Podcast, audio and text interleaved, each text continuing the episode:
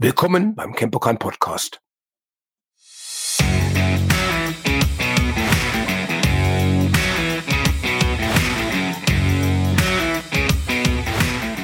Hier ist wieder Ralf Beckmann vom Campokan in Hannover.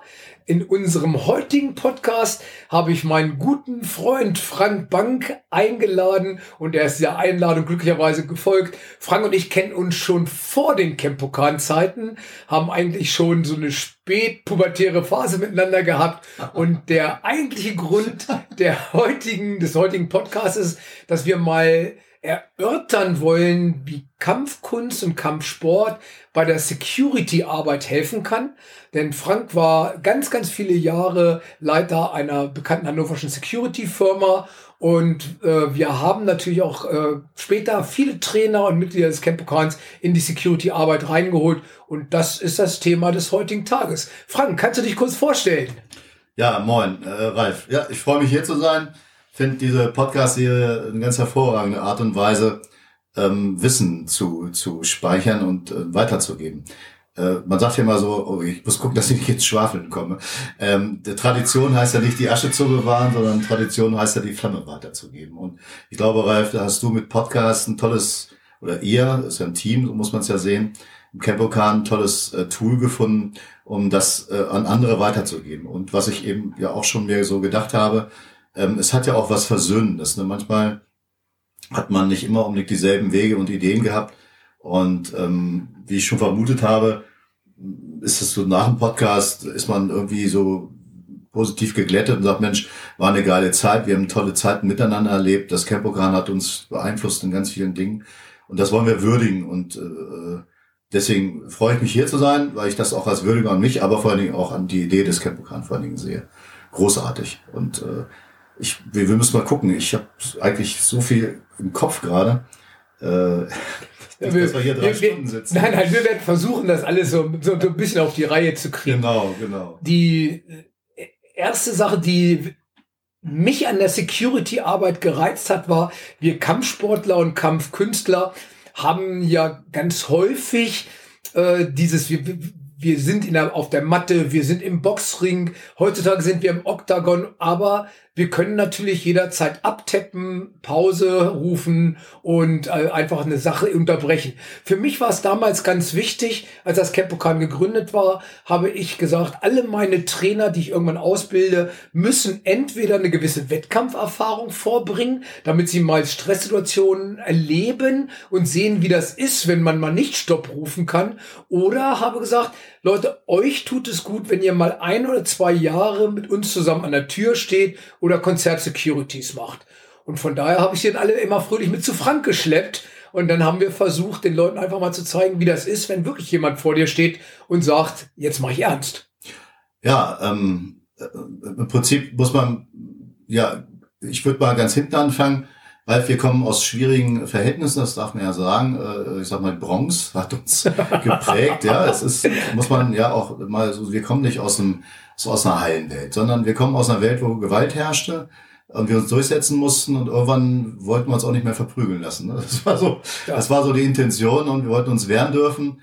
Äh, und, und ich sag mal, ich hatte mal, da wollten ja irgendwelche Rocker, meine Kutte ausziehen und äh, da wusste ich noch gar nicht, dass es Kettenvorstöße gab. Ich habe das aber einfach gemacht und habe gewonnen gegen drei alte Rocker. Äh, das sprach sich natürlich schnell rum und ich, ich habe einfach nur reagiert. Ne? Und deswegen war vieles im Capocan, was ich später angewendet hat, auch instinktiv und hat einen aber auch besser gemacht. Aber eine Erfahrung gebe ich auf jeden Fall jetzt schon mit. Wir sind dann sehr viel cooler geworden. Also wir haben nicht mehr bei jeder kleinsten Reizreaktionssituation draufgehauen, sondern sahen eigentlich souverän wussten genau, wir können da ganz anders begegnen, müssen wir aber jetzt ja gar nicht. Und das schreckt ja auch ab. Das weißt du aus der Selbstverteidigung. Selbstbewusstsein schreckt ab. Und wenn der Gegner den Eindruck hat, er könnte auch Platz zwei machen, ähm, dann entsteht manchmal äh, Gewalt gar nicht. Und das war so eine ganz positive Erfahrung. Also grundsätzlich erstmal. Und äh, ja, daran kann ich mir auch gut erinnern, die ersten Male an der Tür, wenn die ersten Leute vor dir stehen und sagen, hey, weißt du überhaupt, wer ich bin? Morgen bist du tot, mein Freund. Und du denkst so, ach du Scheiße. Genau, und heute saß jetzt hier in der Wartemarke, wir sind bei Nummer 75. Ja, ja, so, so ungefähr hat sich das, das dann über die Jahre ja, entwickelt. Das ist ja jetzt kein Größenwahn, sondern äh, das ist einfach nur, weil man gelernt hat, auch mit so Bedrohungsszenarien umzugehen. äh, von deiner Nahtoderfahrung wirst du ja noch sprechen. Ja, äh, äh, ja aber äh, wie, wie haben wir angefangen? Das hast du ja schon berichtet. Ich aus meiner Sicht kann dazu nochmal beisteuern, dass wir irgendwann mal im Jiu-Jitsu-Verein äh, mit ACDC warm gemacht haben. Das fanden wir alle cool. Alle, alle. ACDC ja. haben wir geliebt und lieben wir noch. Ja, I went to hell. Aber äh, äh, ja, und da haben wir mit ACDC warm gemacht und ich kann mich erinnern, äh, bevor wir überhaupt irgendeine Technik gezeigt bekommen haben, haben uns die Trainer eine Dreiviertelstunde bis Stunde erstmal nur gymnastisch durch die Halle gescheucht, bis wir in keine Ecke mehr passten. Und dann durften wir Danke, danke, danke, ein, zwei Techniken üben. Die haben wir dann noch mal eine halbe Stunde geübt und dann waren da zwei Stunden auf Feierabend. Und dann kamen wir mit ACDC. Eieiei, was für ein Aufschrei. Das, äh, nein, das ginge nicht. Das würde den Geist des Zen stören. Ich, oh, mein Gott. Und da haben wir schon gemerkt, also irgendwie, das ist nicht mehr so unsers. Den Mut, was Eigenes zu machen, Ralf, der war bei dir zu sehen. Also du hast die Idee gehabt ähm, und äh, ich weiß noch, wie wir Leute gesucht haben für die Gründung. Äh, und äh, ich habe auch mit unterschrieben und bild mir da aber überhaupt nichts drauf ein, sondern äh, ohne dich gäbe es das Campocar nicht. Das muss man ehrlich auch anerkennen, denn du hast immer wieder eine Idee da reingegeben. Motor warst der, bist immer noch der Motor.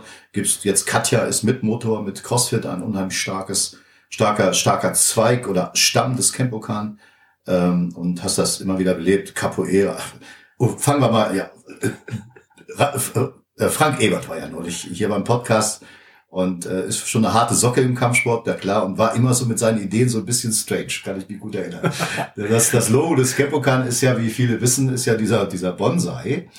Und ihr könnt euch vorstellen, dass wir diesen Bonsai vor 30 Jahren irgendwie nicht so richtig cool fanden. Ne? Also es war, Frank musste echt seine Idee verteidigen. Ich glaube, du wolltest ein Schwert, ich wollte eine Faust, der andere wollte einen Fußkick. Ähm, irgendwas Martialisches musste es sein. Und dann kam Frank Ebert, nein, wir nehmen einen Bonsai. Wieso bist bekloppt? Wir sind doch keine Gärtner. Und so, der musste sich da echt durchsetzen. Hat er ja auch, sieht man auf dem Logo. Und eigentlich, äh, da war Frank der Zeit weit voraus. Ja, hier sind wir alle sehr glücklich und sehr stolz auf unser Logo. Ja, das kann man auch, weil das in einer ungewöhnlichen Zeit geboren wurde, ja. wo alle sagten, was wollen die denn da mit ihrem Bonsai? Mhm. Äh, und ich bin aber stolz, dass das so, Frank hat sich durchgesetzt äh, ne, und hat auch die Argumente auf seine Seite gebracht in einer fairen Diskussion und, mhm. und letztendlich äh, bin ich froh, dass das so geworden ist. Das ist eben keine Faust, genau. wie bei Quan oder irgendwie, sondern der Bonsai als Symbol für Kraft, für Stärke, der Stamm, das habe ich ja schon mal gesagt, das bist du und Katja, die ganzen Trainer, das sind die starken Äste und ich habe es neulich mal gesagt, so als Metapher, ähm, die, die, die Blätter, das sind die Blätter des Erfolgs, die dann vielleicht manchmal runterrieseln. Ne? Ja, das stimmt. Damals hat mein Weg mich eigentlich immer mehr in die Kampfkünste und in das Eröffnen dieser mhm. Schule mhm. gebracht. Dein Weg ging ja etwas vor mir in die Security-Arbeit. Ich versuche mich gerade mhm. zu erinnern, wie ging das los? Wir haben, glaube ich, nicht mit Diskotheken angefangen, sondern nee. ich meine mit Konzerten. Noch anders. Also bei mir war es so, ähm, ich habe ja eine militärische äh, Ausbildung als äh, Militärpolizist und als Personenschützer. Das waren fünf harte Jahre. Äh, äh, habe mich da weitergebildet und wir haben damals auch so systemisch Kampfsport. Also da gab es dann mal Karate, es gab auch mal Judo, das hieß dann waffenlose Verteidigung, war irgendwie nirgendwo richtig zuzuordnen. Es war auch schon eine Mischung aus vielen Systemen, die wir auch brauchten im Einsatz. Und dann war die Bundeswehrzeit vorbei. Ich wollte ähm, mein Abitur nachmachen und suchte irgendwie nach einem Nebenjob. Und dann kommt man natürlich irgendwie, wenn du da aus dem Sicherheitsbereich der Bundeswehr kommst, Militärpolizei, Sicherheitsaufgaben gehört zu den Aufga äh, gehörten zu den Aufgaben, ähm, dann dachte ich, Mensch, warum nicht Security? Ne? Und dann bei Klaus Rittgen damals, Showtops war die zweite Konzertagentur, die es damals neben Hannover Konzerts gab. Hannover Konzerts gibt's ja noch, Showtops gibt's leider nicht mehr. Klaus Aber Klaus Rittgen läuft Klaus noch Rittgen, den kennen wir noch, ne? ja. Unser Veranstalter. Auch ein großartiger Typ, äh, klar, Geschäftsmann, logisch, ne, mit Dollarzeichen in den Augen, aber von dem habe ich persönlich auch viel gelernt. Aber das will ich gar nicht erzählen. Nee, ähm, also, ja, und dann angefangen da und nach einem halben Jahr war ich äh, da Chefordner. Also, ohne dass ich da groß, der hat das selber gesehen, da ist ein Potenzial, ich kann Leute anleiten. Äh, ich bin nicht der, der sofort jemanden abschlachtet, weil er jetzt das falsche Band um hat oder kein Ticket, sondern auch noch reden kann. Und äh, das haben wir dann da angebracht. Die Szene war damals eine ganz andere. Das waren äh, ja, Bodybuilder mit dicken Goldketten. Wir sahen ja damals alle ein bisschen anders aus. Eine Fokuhila Goldkette, da hat er die Pumperhemden an, diese bunten Jogginghosen aus den USA. Du kannst dich erinnern. Ich kann mich gut erinnern. Wir hatten da stolz wie Bolle mit rum, mit diesen pinkfarbenen Hosen.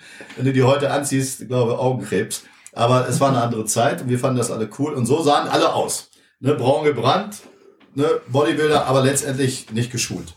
Ne, und dann hat das auch eine Weile vielleicht funktioniert, aber in Konfliktsituationen war es dann so, dass die Security häufig überreagiert hat. Ne? Also ich weiß ja. noch, äh, im Kapitol da, ich will den Namen jetzt nicht sagen, das war der bekannte Security-Chef da vom Kapitol, der hat da vor der Tür echt einen Punk da ohne Grund echt zusammengeschlagen. Das hat mich doch sehr abgestoßen. Da habe ich gesagt, das muss doch nicht sein. Äh, der hat eigentlich nichts gemacht. Er hat, klar, hat eine andere Meinung gehabt und sah vielleicht anders aus, aber das ist doch kein Grund, jemanden so zusammenzuschlagen. Und äh, das war eigentlich so die, meine Mission, dass ich versuche, andere zu beschützen meine Kompetenz da einzubringen. Und das hat mir die Bundeswehr gut beigebracht und habe ich dann angewendet, um mir nebenbei ein Standbein zu schaffen, ne, als, als Nebenjob. Ich weiß, ich habe damals auch sehr, sehr häufig gesehen, also damals schon, dass Aggression eigentlich wieder oder gegen Aggression schürt. Und je böser ich auf die Leute losgegangen bin und so, desto böser wurden die. Die Augen wurden plötzlich zu schmalen Schlitzen und es ging in äh, ich würde sagen, in, in sehr aggressiven Ton und Schubsereien und was weiter.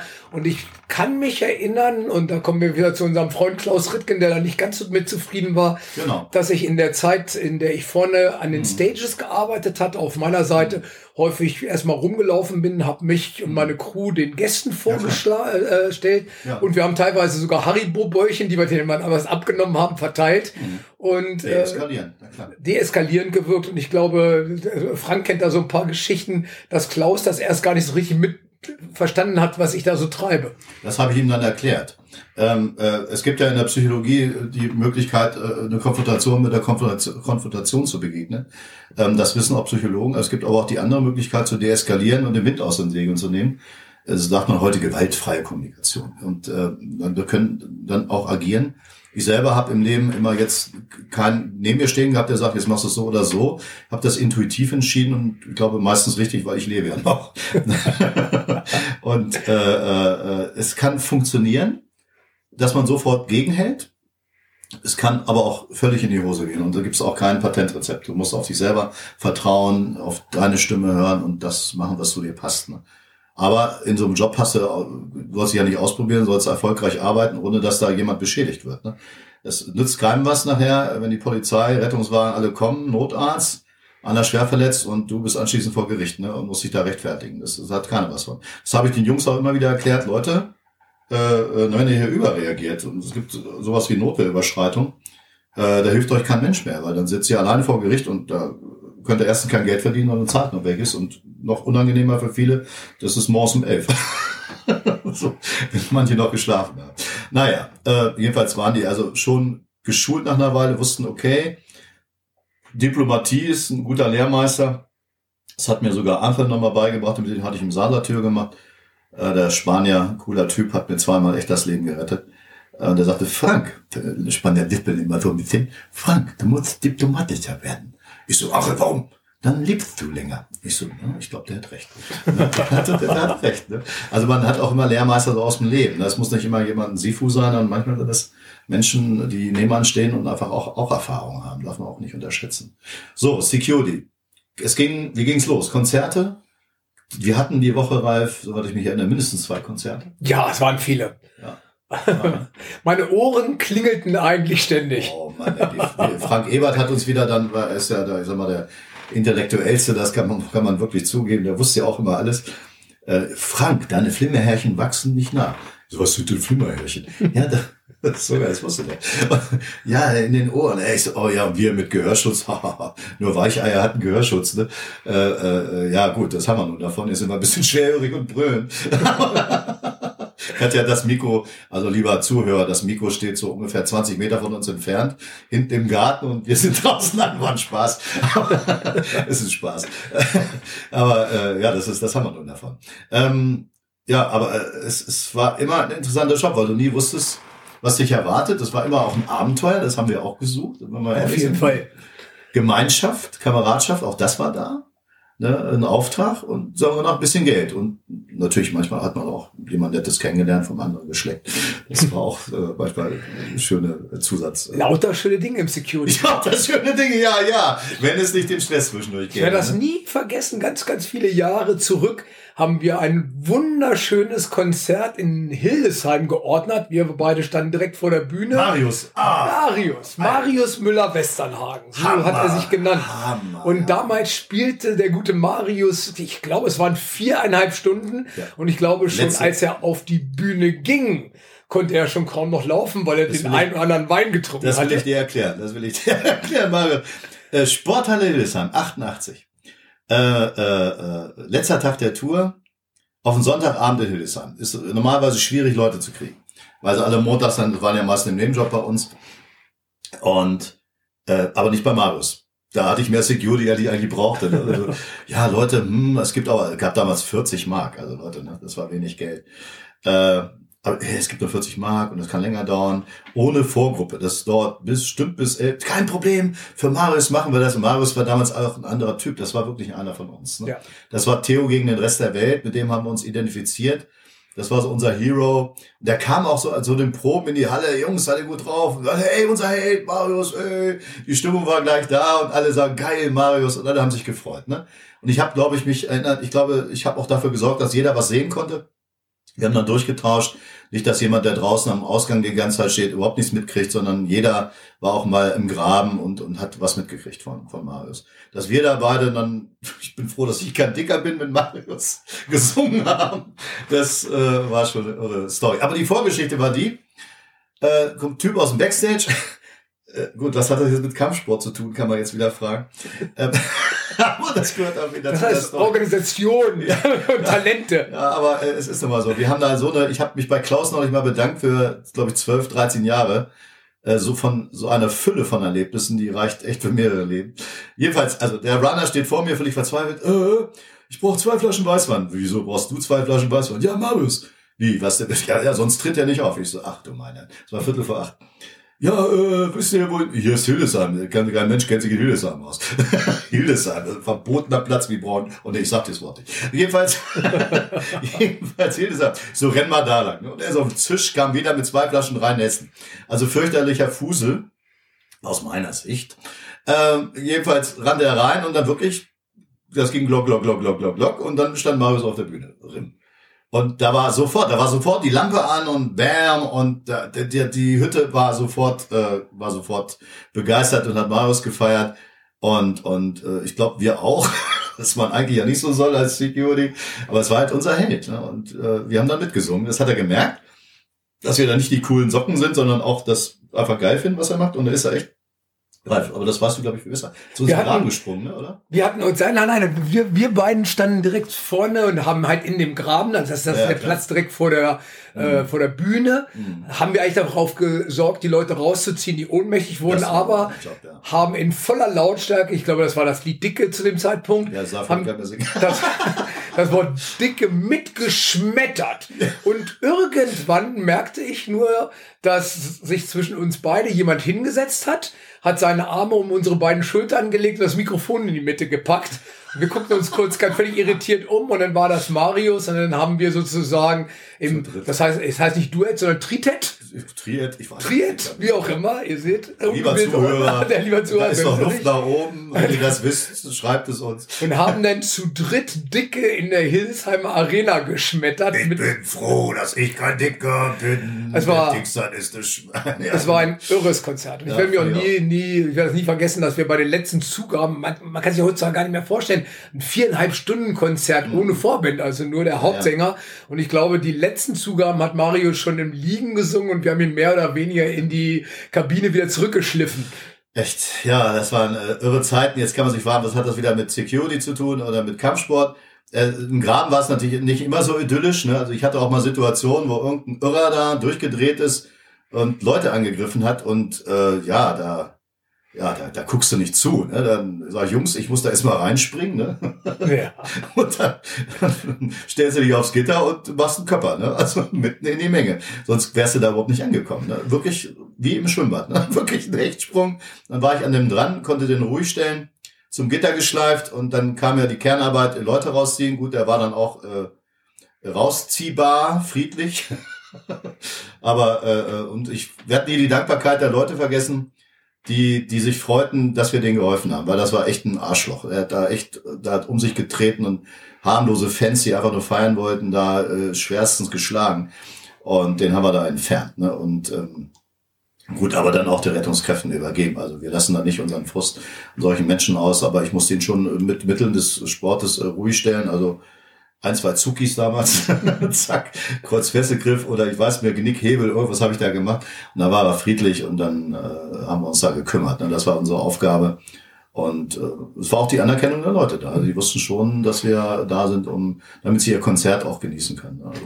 Apropos Gitter, woran ich mich super gut erinnere, was übrigens viel härter war als die meisten Heavy Metal oder Hardrock Konzerte, war New Kids on the Block. Oh Mann. Wir waren in der Halle, es war damals kein Open Air und wer heutzutage nicht versteht, warum es verschiedene Wellen im Stadion gibt, kann bei dieser Geschichte gleich was lernen. Also heutzutage ist es ja so, man hat die erste Welle, da können drei oder viertausend Leute rein im Stadion, dann ist die zweite Welle, da können ein paar tausend Leute rein und alle anderen stehen dahinter. So einen Luxus kannten wir damals nicht. Nee, ja New Kids on the Block, das war so damals, die kamen auf die Bühne und das waren irgendwie die Beatles, glaube ich, der 80er oder 90er. Und ja. wir standen direkt vor der Bühne in unsere, das Gitter war vor uns und wir hatten immer Quergitter drin und jetzt muss man sich vorstellen, es waren in der kleineren hannoverschen Halle circa 7000 Gäste, wo eigentlich nur für 4000 Leute Platz war. Und als die New Kids on the Block auf die Bühne kamen, schob von hinten erstmal alles nach was bedeutete, dass plötzlich irgendwie 5000 Menschen gegen diesen Gitterzaun drückten, der vor uns war. Und wir dachten, naja, wir haben ja die Quergitter, die gegen die Bühne abgestützt waren. Mhm. Und dann merkten wir schon, wie die Bühne anfing zu knatschen ja. und sich die Metallstreben der Bühne langsam aber sicher bogen. Das war nicht ungefährlich, ne? Also, ähm, Panik pur. Da haben wir alle nach vorne gebracht, die wir hatten, um das zu halten. Wir haben da, also, da Leute mit äh, riesigen Bizepsen und Quadrizepsen, die waren da schweißgebadet, um gegen die Gitter sich anzustemmen, dass das alles nicht zusammenbrach. Ne? Ähm, ja, die Erfahrung hat man damals gesammelt, zum Glück ohne Verletzte und Tote. Wir wussten dann, diese Gitter sind nicht stabil genug, wir brauchen ein anderes Konzept. Klaus hat das auch weiterentwickelt dann. Hannover Konzert selbstverständlich auch. Mit den Wellen. Und naja, und die schwerste Arbeit war immer wieder die Bewusstlosen rausziehen. Alter, wenn ich überlege, wie viele von diesen kleinen Mädchen, mhm. die jetzt vorne direkt am Gitter standen und Hunden von ein paar tausend Leuten gedrückt wurden, ja. einfach nach vorne ohnmächtig umfielen. Ja. Und wir mussten dann irgendwie versuchen, die aus dieser Menge rauszuquetschen. Ja. Das war ein echtes Erlebnis. Muss Einmal ich hatte ich da so eine 80 Kilo Dame, äh, das war dann irgendwie schon wieder komisch. Die anderen Mädels, das ging ja noch mit 45, 50, 55 Kilo, 60 ziehst du irgendwie noch raus. Auch das ist nicht gesund für die Bandscheibe. du kannst ja nicht wie beim Kreuzheben dich da abknien, sondern musst einfach nur rübergreifen. Also jeder Orthopäde wird für, wird für Panik die Augen verdrehen, aber ging ja nicht anders. Ne? Die mussten ja raus, die waren bewusstlos. Raus, ja. Haben sie gezogen. Ich weiß noch, Eros Ramazzotti, erinnere mich dran, dass ich was für Eros Ramazzotti noch sage. ja, der, äh, mein Albtraum, Eros Ramazzotti. Oh Mann, ey. Na, jedenfalls, jetzt haben wir bei New Kids on the Block, Teenies zack, rausgezogen. Und die eine war echt, die war schwer. Also die hatte 80 Kilo. Ich, heute sagt man adipös. Damals hat man ein anderes Wort verwendet. Mein Kumpel Hupsi war auch mit vorne im Graben und der kam immer, ich gab den immer weiter und äh, hatte immer so 55, ja, und die nächste und die nächste und der wusste, da kommen so 55 Kilo, bewusstlos kommen da an. Und dann hatte die aber 80. Und dann sind wir natürlich auch, ich sag, wir waren auch Säcke. Ne? Und dann habe ich mir natürlich nichts anmerken lassen und gebe die ihm so an wie so eine 55 Kilo Tante. und er wollte die auch so übernehmen und kriegt er diese 80 Kilo, ging voll in die Knie, guck, guckte mich an so, was bist du wahnsinnig? Die ist ja tonnenschwer. Mach ich, upsi, das ist der Job. Du, jetzt weinen hier nicht rum, gibst du weiter. Und dann hat er denselben Scherz dann nach rechts durchgemacht. Die Armen, die mussten dann alle diese 80 Kilo da, ei, ei, ei, ei. Also, also das war äh, auch wieder, was hat das jetzt mit Kampfsport zu tun? Hat mehr mit Sport zu tun, nämlich mit hohen Gewichten umzugehen. Hohe Gewichte, das Gleichgewicht, war, genau, Kontrolle. Also, also, wir haben uns da was immer so denken, manche denken als Security, wir prüfen uns da nur lustig rum. Das ist ja nicht so, sondern man hat ja ganz viel von der Orga mit zu tun und äh, wenn dann auch mal falsch bestuhlt ist, Ute Lemper, Klaus Rüttgen weiß das noch. Klaus, wenn du das hörst, grüß dich. Ähm, falsch bestuhlt. Die Wach und Schließ war das, das durften wir sagen. Wir nicht. Wir waren noch da mit zehn Leuten. Und dann, Klaus, wir haben noch nie so nervös alles falsch bestuhlt. Was heißt denn das? Ja, die Leute mit den teuren Tickets sitzen ganz, ganz hinten und die mit den billigen sitzen ganz vorne. Dann ich, ja, schick doch die Wache und schließ. Hab ich schon. Ja, und die wollen nicht. ich weiß, die wollen nicht. Nö. Die freuen sich, dass sie da für 30 Euro, 30 Mark ganz vorne sitzen und die mit den 200 Marks Tickets sitzen hinter der Säule. Aha, ja, jetzt brauchen wir euch. Okay. Da hatte ich damals Hakan mit am Start. Hakan Orbe, inzwischen Schauspieler, kennt man, glaube ich, aus Funk und Fernsehen. Und, und mittlerweile aus der HZ, wie gesagt, dauernd ja, klagen. Ja, ist ja dauernd präsent, also äh, omnipräsent. Schöne Grüße, Hakan, wenn du das hörst. Ich hoffe, es geht dir gut. Ähm, und Hakan war so der furchterregendste eigentlich, weil er wog damals, glaube ich, schon zarte 160 Kilo. Ja, wenn du mit hinkommst. Ja, wenn ich mit hinkomme. Ne? Und ach, Hakan gibt's auch, der könnte man ein Buch schreiben. Ähm, jedenfalls, also, äh, ja, ich da mit Hakan hin und dann Hakan nur so, oh hier sitzt auf dem falschen Platz, ist mal ganz schnell in die Reihe. Du, die standen alle auf. und zwar ganz schnell. Also war ich schon begeistert und Klaus war auch zufrieden, also friedlich, aber allein die, die waren schon dann beeindruckt, ne? Wenn da so 160 Kilo Fleisch vor einem stehen und an, böse angucken, das konnte er ja gut. Und äh, ja, und dann, äh, dann haben wir das alles umgesetzt. Ute Lemper gewartet, gewartet. Klaus war das hochnotpeinlich. Also Frank, du musst die Ansage machen. Ich so, nö. Du bist Veranstalter, du bist hier derjenige. Nee, geht nicht, das geht nicht, kann ich nicht machen. Er war total, er rannte da von links nach rechts, also so nervös habe ich den noch nie gesehen in all den Jahren. Ich habe die Ansage nicht gemacht, ich hatte genauso Schiss wie er. Und letztendlich war er der Veranstalter. Und hat es dann auch, ja, sitzen falsch und bla bla bla. Ute Lemper hat natürlich dann auch noch mal einen draufgesetzt. Na, sitzen sie jetzt alle richtig, konnte es ja auch nicht lassen. Nach einer Dreiviertelstunde konnte es dann endlich losgehen und dann waren wir eigentlich überflüssig. Ne? Mhm. Äh, klar, also auch das war mal so ein Sondereinsatz wenn dann Bürgerliche ähm, irgendwie dann doch meinen, sie können jetzt machen, was sie wollen, das, äh, das haben wir dann äh, ganz schnell unterbunden. Ja. ja. Jetzt sehe ich schon die ersten von euch am, Te am Telefon, bis am, am Hörer sitzen, die sagen und kratzen sich am Kopf und sagen, aber Ralf hat doch zuerst gesagt, er schickt Leute dahin, damit man auch mal bei gefährlichen Situationen sieht, wie man ja. cool bleibt. Dazu komme ich ganz die kurz. Ja. Bei einem Open-Air-Konzert in den 80er Jahren oder waren es Anfang der 90er? Ja. Das waren Guns N' Roses.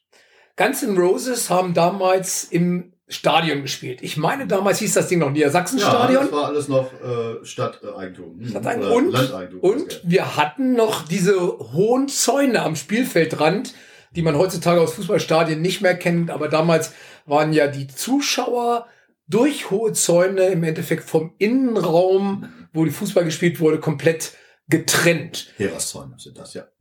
Auf jeden Fall war es halt so gewesen, wir wussten, dass es ein Problemkonzert gab, weil damals, wer sich erinnern kann, war diese Aktion Desert Storm.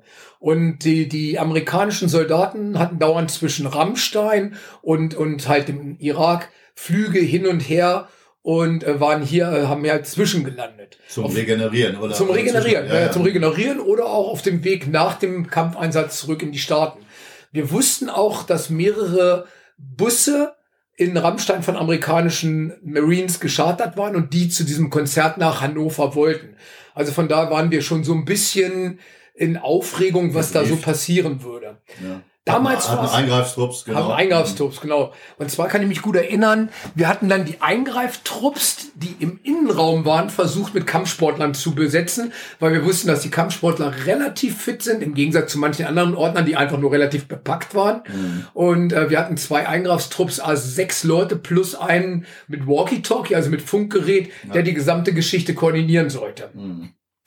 Erstmal ging es schon los, als das Konzert begann, war ganz klar, äh, Axel Rose, der Sänger, war voll wie eine Natter. Man hört ja manchmal bei manchen ganzen Roses-Konzerten absolute Brüller, super Konzert. Und dann gab es manchmal so gewisse Ausfälle, wenn die Jungs nämlich keine Lust hatten.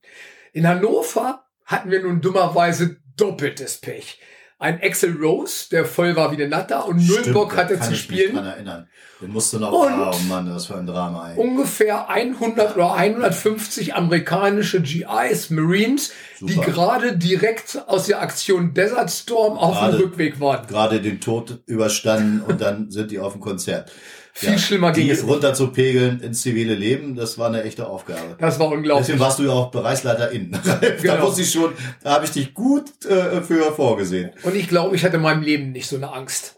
Lange Rede, kurzer Sinn. Das erste war, weil natürlich alle Zuschauer gerne in den Innenraum rein wollten, sind natürlich alle diese Herasszäune hochgeklettert rüber und sind in den Innenraum gesprungen. Und zu der Zeit haben mein Freund Frank und ich gerade Rapgi gespielt, weil wir ja zu der Zeit Sport studiert haben. Ja, ja. Und jetzt muss ich sagen, wie kam mir das Rapgi äh, zur Hilfe? Ich versuchte die Leute natürlich erst nett zu ermahnen, dass sie bitte nicht in den Innenraum springen und dass sie mit Folgen zu rechnen hatten. Und da ich dann nicht wollte, dass diese gesamten 150, 200 Leute, die auf dem Zaun waren, alle in den Innenraum sprangen, bin ich dann dem ersten, der in den Innenraum gesprungen hat, hinterher gelaufen. Jetzt müsst ihr euch unten vorstellen, war, war der Rasen abgedeckt, damals noch durch so ganz einfache Holzplanken. Und die hatten natürlich auch, wo sie zusammen äh, genagelt waren, hatten die auch manchmal so Holzplanken überstehen. Und dann bin ich halt hinterher und habe den ersten tief gehalten, bin oh. direkt in die Knie gegangen, oh. habe ihn gestoppt und der arme Kerl hat dann so ganz leichten Bodenkontakt mit dem Kopf gehabt. Und ich hatte mir dann gedacht, okay, wie versuche ich alle anderen davon abzuhalten? Äh, weiter in den Innenraum zu springen und hat den Jungen dann halt in, in Kreuzfesselgriff Abführhebel genommen. Er hat ein ganz klein wenig geblutet und dann habe ich anstatt den kürzesten Weg, den ganz langen Weg von der einen Seite des Stadions zur anderen gewählt. Kleine Demo, kleine Demo, so kann es euch gehen, wenn ihr jetzt springt. Ne? Hat dann einfach Aber nur ganz cool erwähnt. Das war ja richtig, das war ja richtig. Ja, richtig, war die einzige Chance, wir waren völlig überfordert. Theo gegen den Rest der Welt war ja unser Dauerkonzept, Ralf gegen den Rest der Welt, äh, äh, weil äh, wir haben ja auch gemerkt, nicht jeder ist für solche Einsätze geeignet. Manche sehen zwar athletisch aus, aber äh, haben das Herz eines Hasen und ducken sich dann weg. Das, auch, das haben wir alles erlebt. Ne? Und äh, Körperlichkeit ist nicht alles, auch die Psyche musst du haben. Und ja, ja die meisten, die diese Kollegen dann mit einer leicht blutenden Nase denn gesehen haben, während wir sie abführten, sind dann wieder auf die Innenseite geklettert des Sounds und sind dann auf der Tribüne genau. geblieben. Ach, ach nö. nö. Und hatten sich das überlegt. Ja, Bis dann plötzlich ein Ordner auf mich zukam. Ich weiß gar Der war von oben bis unten komplett in Cola oder irgendwelchen anderen Getränken eingehüllt und sagte, Ralf, du musst dringend kommen. Da sind so ein paar ausländisch sprechende, kurzhaarige, große, breite Menschen und die haben mich weggeschubst und mit Cola übergossen. und ich dachte nur, ach du Scheiße, die Marines. Also ja. schnappte ich mir meine kleine Einsatzgruppe von sechs Leuten plus mir und rannten dahin. Na, als du ankamst, warst du nur noch zu dritt, ne? Alter, alter, alter, alter Schwede. Das war also wirklich, wir, also ich habe geschaut und habe den ersten, der sich zu mir umgedreht hatte, relativ großer, wie man sich das so vorstellt, mhm. kurz geschorene Haare und er guckte mich an und ich schrie ihn gleich auf Englisch an, so von wegen, was ihm einfallen würde und er würde hier gleich rausfliegen. Genau. Und ich kann mich gut erinnern, dann gingen so ungefähr 60, 70 Köpfe rum mhm. und keiner von diesen 60, 70 Köpfen sah besonders nett aus. Nee. Ja, ihr könnt euch vorstellen. Das ist das, was ich sagte. Manchmal muss man Konfrontation mit Konfrontation begegnen. Da hast du instinktiv alles richtig gemacht, weil die waren immer gedrillt und die haben aber auch, wir hatten ja damals schon laute Stimmen, äh, äh, auch irgendwie hatten die, die sind so konditioniert gewesen, wenn einer dort brüllt und hat irgendwie eine Vorgesetztenfunktion, dann hält man lieber die Klappe und macht das, was er sagt. Genau. Da, da konnten wir froh sein, ne? Also, äh, dass die, was das anging, noch halbwegs, äh, zu, also noch, noch nicht zu betrunken, noch waren. Nicht zu betrunken. Und jetzt sagtest du vorhin, dein Freund Angel hat dir ein paar Mal in deinem Security-Leben das Leben gerettet. Ja. Achel, in diesem Moment, als wir dann zu siebt vor diesen 60, 70 Marines standen, wo ich dachte, jetzt zerflattern sie uns, hast du mir damals das Leben gerettet. Ja, ich, du warst ja zu der Zeit, oder du warst ja ähm, Feldjäger. Ja, ich bin Major der Reserve inzwischen. Genau, du warst Major der Reserve und, und sagtest zu mir damals eins, es gibt nur eine Sache, wovor englische und amerikanische Soldaten mhm. Angst haben. Mhm. Und das ist die MP. Die, Amerika äh, die amerikanische und die englische Militärpolizei. Harte Knochen. Harte Knochen. Und ich hatte ja nun dieses Walkie-Talkie mit dem Funkgerät nun glücklicherweise an meinem Körper knallen und ich habe diese Marines angeschrien mit voller Inbrunst, dass draußen 300 amerikanische Militärpolizisten warten würden. Bei Pinocchio würde jetzt die Nase wachsen. und als ich, wenn ich nur die kleinste. Nur, wenn, wenn, wenn sie genau. nur noch einmal laut rülpsen würden, würde ich die Marines, die, die Militärpolizei auf die Marines schicken. Das wäre das Ende des Konzertes für sie und wahrscheinlich auch das Ende ihrer gesamten Urlaube und das wäre das Ende ihres Tages. Ja, und da sieht man auch immer, wie wichtig Fremdsprachenkenntnisse sind, Ralf, wenn du nämlich kein Englisch gekonnt hättest. Wären wir an dem Tag gestorben. Da wollte ich gerade sagen, wenn er auf Deutsch gewesen wäre, hätten die überhaupt nicht verstanden oder verstehen wollen. Und das war genau richtig. Deshalb habe ich meine Crew ja auch immer gemischt. Also es war mir schon wichtig, dass dann auch immer nachher auch Menschen natürlich mit verschiedenen Migrationshintergründen in ganz verschiedenen Situationen waren immer wieder eine gute Entscheidung. Ja. Und es war eine gute Entscheidung, dich zum Bereichsleiter innen zu machen, äh, wie ich ja nun vorher schon wusste und dann mir das nur bestätigt sehe. Und du hast genau richtig gehandelt und war ja dann auch friedlich. Ne? War der friedlich. Die Jungs guckten mich dann mhm. an. Mhm haben noch ein bisschen mit den Zähnen gefletscht ja. und dann haben sie aber mehr oder weniger mit den Achseln ja. gezuckt, haben genickt, haben sich umgedreht. Ende der ganzen Geschichte ist, wir gingen dann erstmal aus diesem Innenraum kurz raus und der eine Security, auch ein Kampfkunstkollege von mir damals meinte, Ralf, wo stehen denn diese Militärpolizisten? Und ich guckte ihn an und sagte, glaubst du wirklich, dass wir hier Militärpolizisten haben? In dem Moment kann ich mich so gut erinnern, als wenn es gestern war. Das nächste Gebüsch war seins und der arme Kerl musste sich dann erstmal eine halbe ja. Stunde übergeben. Das und, ist echte Einsatzerfahrung. Ne? Und ich, ja. ich äh, eine von diesen Sachen, warum ich halt gerne wollte, dass Leute entweder mal im Ring gekämpft mhm. haben oder eine Zeit lang als Security gearbeitet haben, war halt einfach, um in diesen Stresssituationen, ja. in dem wo man eigentlich denkt, ich muss jetzt sterben, mhm. noch ein Fünkchen von, von Disziplin zu behalten und versuchen, die, die Situation zu überblicken und irgendwie da rauszukommen. In einem Kampf hätten wir auch mit der besten Kampfsporterfahrung der Welt nie eine Chance gehabt. Nee, du musst ja gar nicht antreten, wenn du schon weißt, dass du verlierst. Das ist es ja gerade. Aber in dem Fall hast du gar nicht die Chance als Security. Du musst antreten und du musst handeln und äh, ja, gibt's kein Wenn und Aber. Sonst hast du dir das T-Shirt nicht verdient. Also ähm, ich kann mich gut, ach, an so vieles erinnern. Wir hatten lange im äh, von Hannover schon Schützenfest ähm, erst die Altarhalle und dann das Herrenhäuserzelt. Mhm. Und ähm, ja, das war auch spannend. Ähm, ich hatte auch mal die Crew da am Start, zehn Tage Schützenfest. Das hört sich easy an, ist es aber nicht. Am fünften Tag kannst du schon die Musik nicht mehr hören. Und dann immer wieder dieselben blöden Situationen und musst halt versuchen einzudämmen. So, was war passiert? Alle, alle dachten schon an Feierabend. Und äh, ja, es war so halb sechs, sechs und plötzlich Stress. Ja, gut, alles klar. Ne? Gehen da hin, prügeln sich zwei, drei waren das die Söhne von Schaustellern. Naja, okay. Schausteller sind ja die, die bei den Schützenfesten die Geschäfte haben, die Fahrgeschäfte, die Achterbahn auf und abbauen bei Schnee, Eisregen, sonst wie was, äh, da in 30 Meter Höhe mit einem riesigen Schraubenschlüssel riesige Schrauben losdrehen. Also die sind jetzt nicht äh, untertrainiert. Äh, Jedenfalls ging das da schon mal halb zur Sache, dann haben wir das aber noch regeln können und dann kamen aber plötzlich die Alten, die dann sahen, oh, ihre Söhne sind in Gefahr. Ja, und dann hatte ich auch mal eine echt, also das war, äh, das war äh, äh, interessant. Ähm, jedenfalls hatte ich da plötzlich einen Gegner, der sich da aufbaute und ja gut, kein Problem. Ne? Links, rechts, Tritts, dachte ich. Ne? Ja, das hat er auch alles eingesteckt, dann hat er sich geschüttelt, hat mir eingegeben und ich flog so fünf, sechs Meter durch, durch die Luft. Also das war eine interessante Erfahrung. Landete auf den Hintern. Der, ja, okay, äh, kann aber passieren.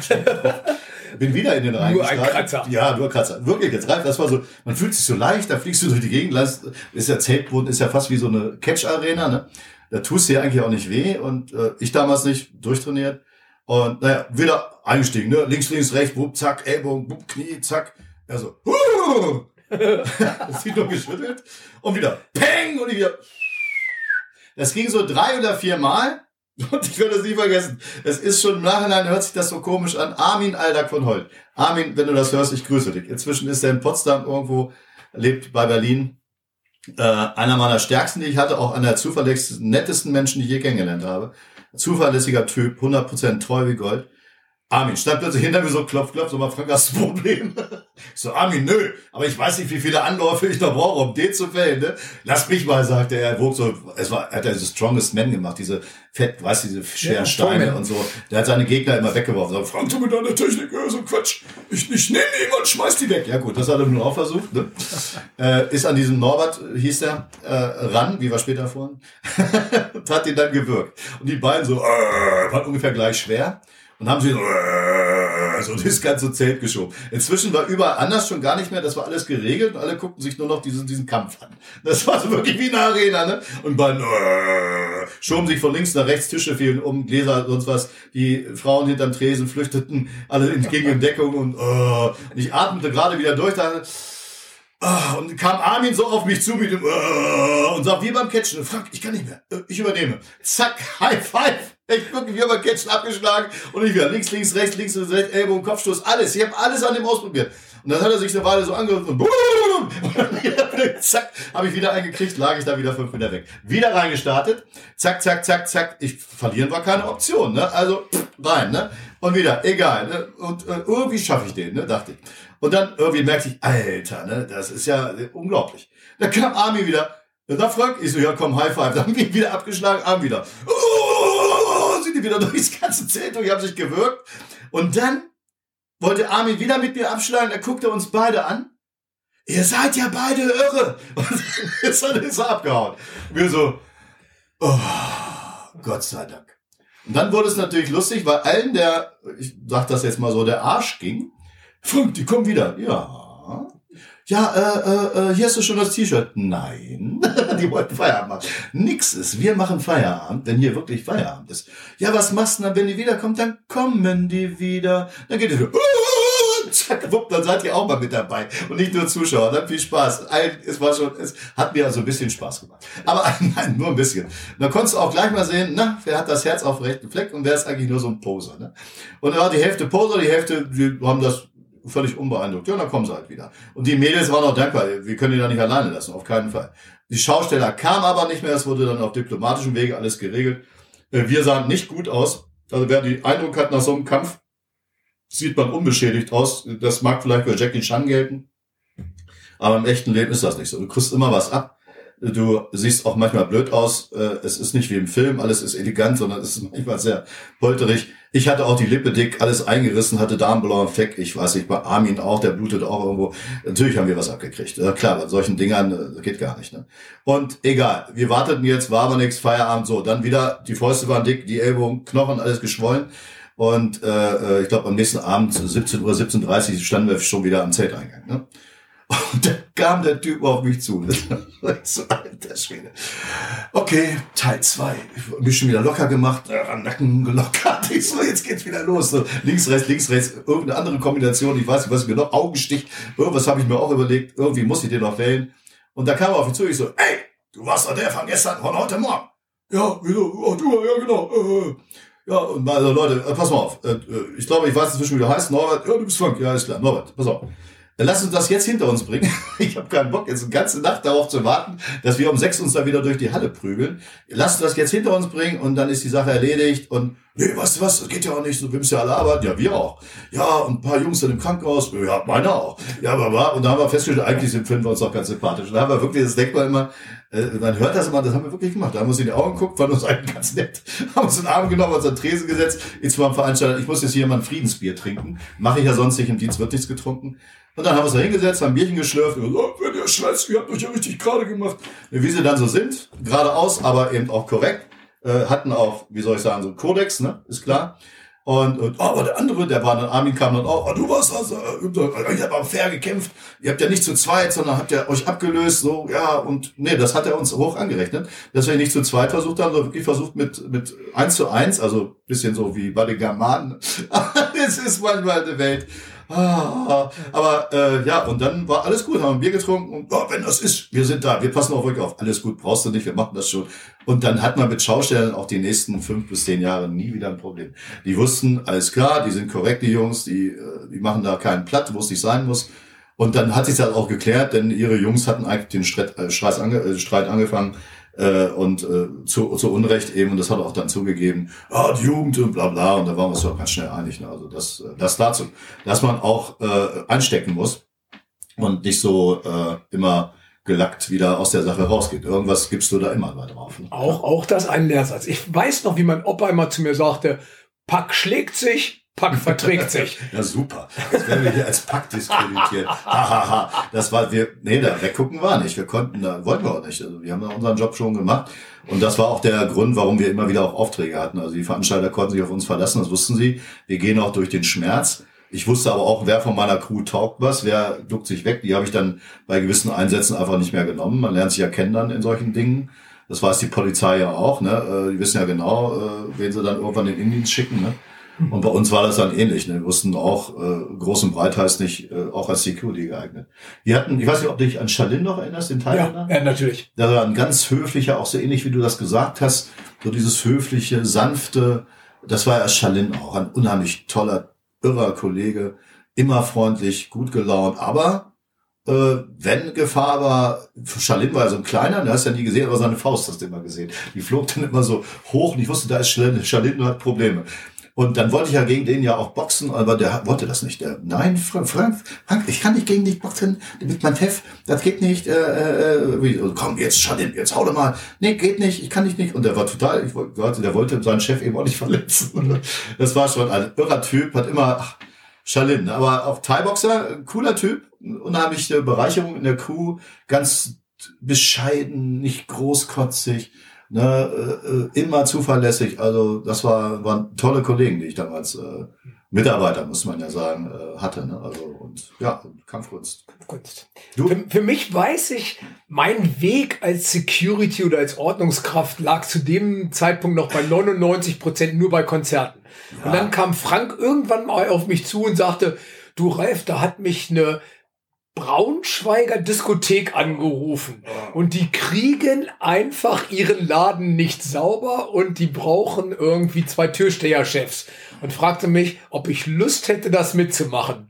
Und bis dahin hatte ich persönlich mit Diskotheken und so weiter gar keine Erfahrung. Aber ich dachte, ach, mein großer Kumpel Frank ist dabei, mir kann ja nicht viel passieren. Ja, ich habe umgekehrt gedacht, Ralf ist dabei, es kann mir nichts passieren. Es ist immer gut, wenn man einen guten Buddy an der Seite hat, der nicht wegläuft und dann auch seinen Mann da steht, dann kannst du zu zweit die Welt aus den Angeln heben. Ne? Also ist so. Das war eine, und die Welt aus den Angeln. Das haben wir dann auch zusammen in Braunschweig gemacht, aber eigentlich ganz anders, ganz anders, als die meisten das jetzt erwarten würden.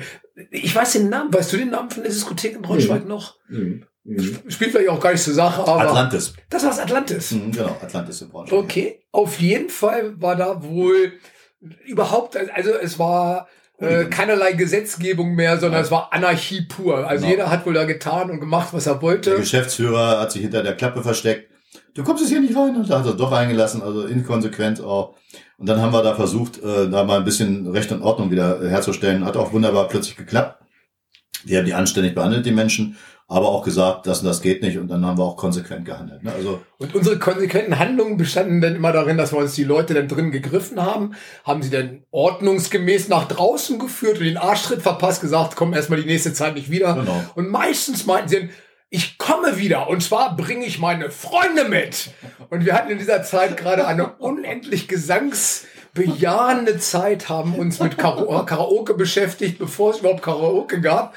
Und das erste war beim Wort Freund, war, dass uns Comedian Hammes einfiel und wir sangen den einzelnen Ein Freund, ein guter Freund, das ist das Schönste, was es gibt auf der Welt. Ein Freund, ein guter Freund, und wenn die ganze Welt zusammenfällt, um sein. Also, äh, ich weiß gar nicht, wie wir darauf kamen. Wir wollten eigentlich wollten wir dem ja nichts tun. Das war, also der ist schon rausgeflogen hin und her und hat sich da irgendwie da aufgeblasen und oh Mann, ey, ne? Geh doch einfach weg. Aber die hören ja nicht. Und dann haben wir gesagt, jetzt machen wir es mal ganz anders. Jetzt machen wir eine Gesangseinlage. Und der hat uns ja auch die Stichworte geliefert. Dann lachten schon einige. Also die Hooligans, die, die haben dann festgestellt, wir sind nicht der Feind, sondern wir sorgen dafür, dass der Laden ruhig bleibt. Das war auch die wichtigste Botschaft überhaupt. Denn so, wenn du dich als Feind darstellst, kannst du eh nicht gewinnen. Du kannst nur gucken, dass du konsequente Linie hast, einigermaßen gerecht bist. Und dann auch, wenn es nicht anders geht, dann musst du dich durchsetzen. So. Und das dann war, ja war, eine, war eine echte Idee geboren. Genau. Wenn ich Gesang. weiß, ich weiß den nächsten, gefahren den wir, mit Gesang. ja, gefahren haben.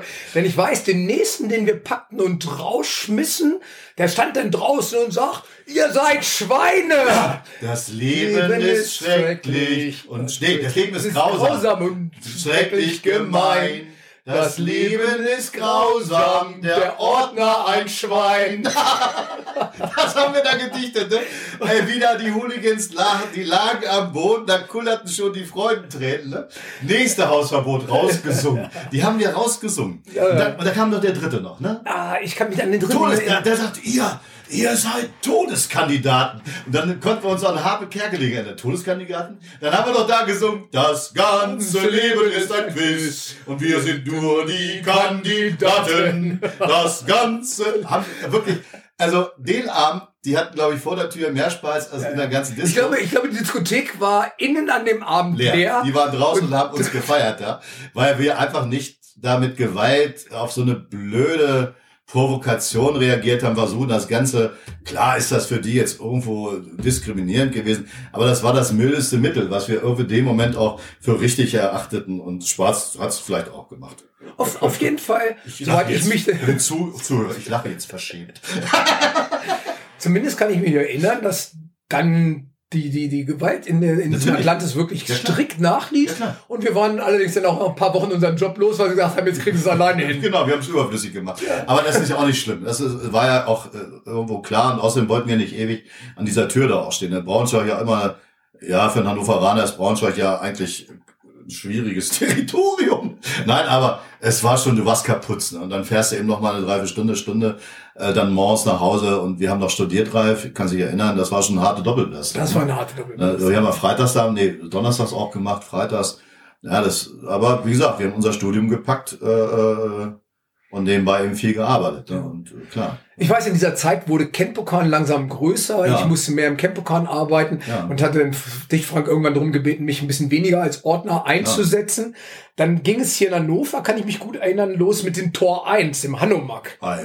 Und da weiß ich, habe ich dann damals meinen Co-Trainer und guten Freund Kurt Stahlmann hingestellt. Und ich weiß, dass Kurts erster Arbeitstag gleich im Tor 1 Hanomag, was war damals ein riesiger Drogenumschlagplatz Rechtsfreies Gebiet. rechtsfreies Gebiet und ich glaube, kurz ersten oder zweiten Arbeitstag, kannst du dich noch dran erinnern, wird er fast nie, nie vergessen, als ihr diesen Ausfall gemacht hattet, um den Jungs draußen äh, die Hehlerei so ein bisschen schwer zu machen an ihren Autos und die plötzlich die Knarren zückten und Kurt noch gerade mit dem letzten Sprung sich dann irgendwie dann die Mauer retten konnte.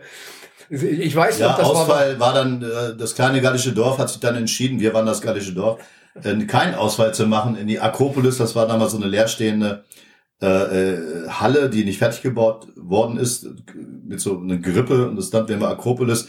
Das war natürlich der lustige Drogenumschlagplatz. Die Kripo war in Sichtweite drüben im Hochhaus, die hat rübergeschaut, aber von Streifenwagen war nie was zu sehen. Also insoweit war das Gelände sich selbst überlassen.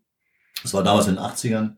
Und äh, Techno boomte damals gerade und da waren natürlich die Drogen draußen und Droge, Drogenumschlag zieht Kriminalität mit sich, alles was dazugehört, ne, Zuhälter, Prostitution und das ganze, äh, die ganze Agenda der Kriminellen. Und, und wir mussten die Tür behaupten, dass da drin wenigstens äh, alles korrekt lief und da nicht offen gedealt worden ist und sonst wie was. Konntest du eh nicht unterbinden äh, im Großen und Ganzen, aber wir haben versucht, so gut uns wie möglich da auch zu behaupten und, und einen korrekten Job zu machen. Ich habe tatsächlich den Eingang von Tor 1 so eingegittert, dass die, äh, dass wir Zugang machen konnten, ohne Angst um Leben zu haben. Schusssichere Westen hatten wir um. Hattet ihr nicht sogar eine Plexiglas-Drehtür da installiert? ich habe Schilder gekauft. Schilde damals und alles, ja. Bereitschaftspolizei. Wir haben dann mit Schlagstock und Schild die Notausgänge bewacht, weil dann du kannst nicht planen, für Notausgang zehn Leute einzusetzen. Da waren zwei Leute.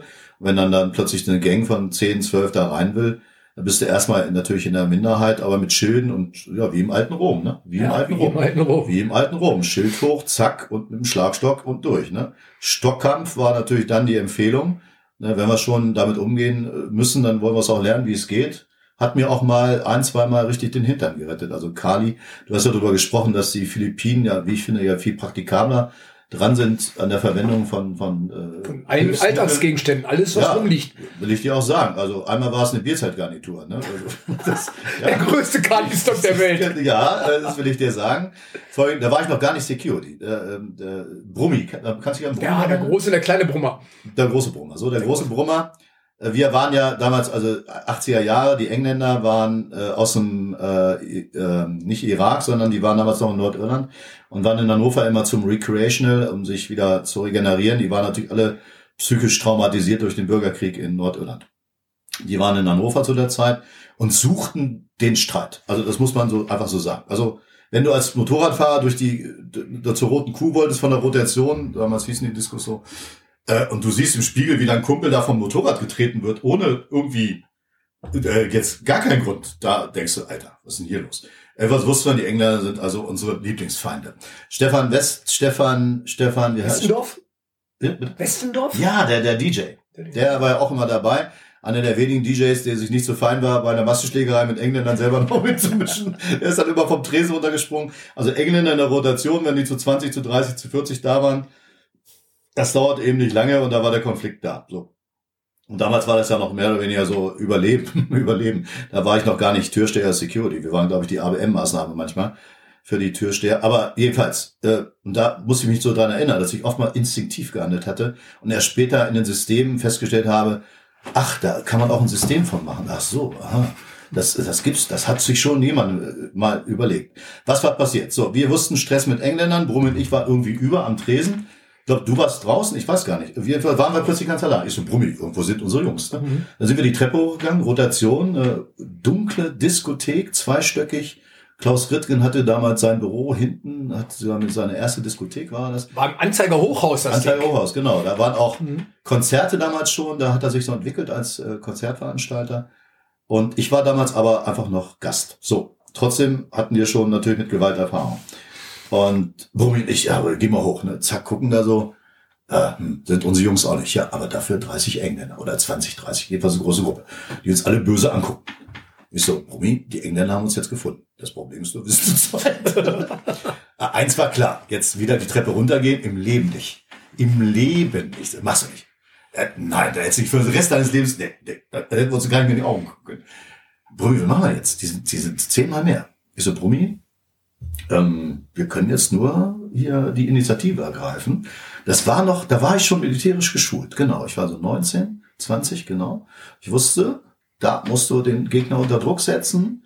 Ne, was die hier machen, die SEKs, MEKs, hat, hat, hat er den Raum rein, zack, zack, zack, keine koordinierte Verteidigung zulassen, so müssen, das, so müssen wir agieren, wenn, sonst haben wir gar keine Chance. Sonst sind wir hier, werden wir hier oben eingetütet. Ja, was hast du vor? Bumi, komm her. Da sah ich da diese Bierzelt, Garnitur, den Tisch da. Pass mal auf, wir machen das so. Das ist wahre Geschichte. Wir schnappen uns jetzt diesen Bierzelttisch. Du links, ich rechts. Dann rennen wir in die rein. Scheißegal. Und dann sind von diesen 25, 20, es waren wirklich viele, das weiß ich. Dann sind vielleicht nur noch 10 über und die kriegen wir irgendwie. Das kriegen wir irgendwie hin. Ist die Zahl auf jeden Fall schon mal kleiner geworden. Die Chance zu gewinnen größer. Oh ja, machen wir. Bobby war sofort dabei. Zack, wupp. Und die guckten uns nur an, was wir jetzt mit diesem Tisch vorhaben. Ne? Hatten überhaupt keinen Scheck. Ne? Waren schon aggressiv und sauer, aber dachten, wir kommen jetzt und boxen mit denen. Nö. Ich boxe doch nicht mit 25 Engländern, erreichte ein Vogel. So früh sterben wollte ich nicht. So, und jedenfalls, zack, Tisch, gucken die böse an.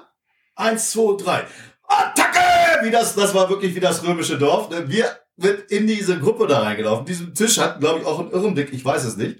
Rein, ich werde nie vergessen, wie die uns anguckten. Die Augen wurden immer größer und dann sah ich in dieser Gruppe, wie sich hinten die ersten schon absetzten. Sagen, nein, die sind ja irre, die rennen uns hier den Tisch Rambock, ne? Römisch ist so wieder Römer, ne? Hier der äh, Stoßkeil, wie man der Stoßkeil, ne? äh, lässt die römische Armee lässt grüßen und sind da reingerannt ne, und haben auch noch im ersten Schwung bestimmt sechs, sieben, acht mitgenommen, den Tisch da drauf geknallt. Und dann war aber die ganze Gruppe, und auch das ist eine Erfahrung, wenn einer rennt, rennen sie alle. Ne? Und, und dann sind sie alle weggerannt, vor uns beiden. Wir so, ey, geil. Ne? Und dachten, jetzt müssen wir mal gucken, wo die bleiben. Was war mit unseren anderen Jungs? Die waren nämlich draußen und suchten uns und die Engländer. Und dem Moment, und das ist jetzt auch wieder militärisch, ne, Hammer und Amboss, wir waren der Hammer und da draußen wartete der Amboss. Ne? Alter. Und die wollten gerade wieder reingehen. Wo ist Frank? Wo ist Brummi? Wo sind die Engländer? In dem Moment kamen die, die Engländer genau in die Arme gelaufen. Wollten eigentlich flüchten, aber das haben dann unsere Jungs verhindert und äh, haben dann äh, auf würdige Art und Weise der Gefahr begegnet. Der eine Engländer war ein bisschen Lebensmittel, hatte, also normal waren Engländer gute äh, Gegner, relativ fair, äh, standen leider immer wieder auf also erinnere mich an Brummi einmal. und, äh, und, und stand immer wieder auf, also C auch, äh, ne? man zwar leichter, aber unheimlich zäh und durchtrainiert, haben wir auch gemerkt, da musst du schon richtig äh, mit denen äh, arbeiten und naja. Und dann wurden die dann, also das war also 1 zu 0 für Deutschland. und ihr seht zu unserem letzten oder vorletzten Podcast mit philippinische Kampfkunst, ja. wo wir gesagt haben, Verteidigung mit Altersgegenständen. Ja. Diese Ideen hatten wir schon vor dem philippinischen Kampf, ja, der philippinischen Kampf. Natürlich, du greifst dir das, was gerade Alles greifen, ist. was gerade in eurer genau, Nähe ist. Absolut, ne? Es ist äh, wurscht egal. Äh, du verlängerst deinen Arm, machst deine Reichweite anders. Also ohne den Tisch äh, hätten wir was abgekriegt, definitiv. Und nicht ohne. Also 25 Engländer, die auf dir rumspringen, das ist nicht witzig. In dem Fall war es dann ausgeglichen und ich glaube, der eine hat auch eine Axt dabei. Äh, der wollte dann auch philippinisch, aber das fand der Türsteller ganz blöd, die uns dann natürlich geholfen hatten. Äh, äh, da waren wir mehr oder weniger, ja, ich weiß nicht, ob wir in der Not waren, aber es war naja, ein Konflikt, egal. Und äh, na, wir haben dann verhindert, dass der Türsteher ihn mit der Axt dann beschädigt. Also das war auch wäre auch nicht mehr schön gewesen. Es wurde dann geregelt, da war nichts mit Polizei, die sind dann alle abmarschiert, hatten ein lustiges Wochenende, äh, blaue Augen und konnten dann zu Hause in der Kaserne prahlen, wie toll das alles war. Engländer und Brummi. Es ist dann manchmal wie im Leben, Die haben natürlich da bei diesen Schlägereien schon die ersten Kampferfahrungen eigentlich gesammelt. Also erstens brauchst du äh, am besten eine Mauer hinter dir. Denn es ist immer blöd, wenn der Gegner hinter dir ist. Das war auch schon klar. Keiner stellt sich in die Mitte. Und witzig war dann immer Brummi. Brummi war ein Riesentyp, zwei Meter fünf oder was der hatte, zwei zehn. Der war riesig. Ne? War der größte, hat auch einen Riesenbauch. Und der kam dann immer an in seiner Verzweiflung. Wir alle hatten unsere Gegner, so Peng Peng und zack. Frank, ich hab keinen. Wie, ich hab keinen. Ich kämpfte mit meinem, ne? Ich so, äh, was, wie, äh, so mitten im Kampf, so quatscht eins vor der Seite. Wie, du hast keinen? Ja, die hauen immer ab. Und ich so, nimm meinen. dann habe ich ihm einen Engländer gegeben, war er glücklich und ich habe mir den nächsten geschnappt. Also das ist eine wahre Geschichte, ich werde es nicht vergessen. Ey. Also Brumi so, ich habe keinen, wieso hast du keinen? Die hauen immer ab. Das war wirklich so, wenn Brumi auf die zugelaufen sind, die mal abgehauen. Ja, ja gut, das waren ja auch 170, 180 Kilo ja, Menschen. Hat der Bauch im, im Rainbow. Masse. Also man kann ja, ich sag mal, Adipositas ist sicher nicht schön im Bild, aber der dicke Bauch hat ihm mal das Leben gerettet. Ja. Messerstich im, äh, im Rainbow. Äh, da ist er davon gekommen, Gott sei Dank. Ich hoffe, Brummi, du lebst noch, wenn du das hörst. Sei schön gegrüßt. Ähm, ja, und, äh, ja, und, und Kampf, Stockkampf. Stockkampf. Ich weiß nicht, wie ich drauf kam. Ich glaube, diese Cyberhaus-Geschichte, dass wir mit Stock irgendwie geschult werden wollten. Und dann Kali, glaube ich, hieß das, ne? Heißt Kali. Das System, Kali genau. heißt das System. Hast, hast Doppelstock. Gut, gut beigebracht. Auch eine elegante Bewegung. Also, das hat mich fasziniert. Dass er wirklich so fließend tänzerisch ist, aber unheimlich effektiv. Ne? Ja. So, wo habe ich es angewendet? Zweimal, also richtig musste ich es anwenden, ging nicht anders. Türkische Gruppe, wir waren zu dritt an der Tür. Und du hast mir immer schon gesagt, Frank, du stehst du nicht am Gegner. Wusste ich alles. Klar. Aber es ist das echte Leben. Und wir sind nicht im Ring. Und wenn du jemand aus anderthalb Metern, dann nimmt er dich nicht für voll. Der mhm. rutscht dir dann so auf die Backe. Das kannst du gar nicht verhindern. Kannst du dann wieder auf Abstand halten. Aber eigentlich wollen wir das ja ohne Gewalt. Jedenfalls der Typ, also die ganze Gruppe, wusste, waren gewaltbereit. Das spürst du dann auch. Da habe ich später in der Psychologieprüfung auch mal drüber gesprochen. So, äh, es gibt die Psychologie des ersten Blickes und die, die hatten wir dann auch, dass wir so Menschen einschätzen, so, so vom Äußeren schon, vom Gang, vom Verhalten und das lag, da lagen wir häufig richtig. Jedenfalls wusste ich, der, die suchen Streit. So, ähm, nö, kommt nicht rein. Ja, äh, äh, äh, äh, war eine Gang, Migrationshintergrund, glaub, Türken waren das. Äh, haben, das war ja Linden, also dieses äh, Music Hall war ja mitten in Linden, Linden Süd, und naja, jedenfalls ein Wort gab das andere, nee, könnt ihr vergessen, geht nicht, bla bla bla, mm, mm, Feierabend.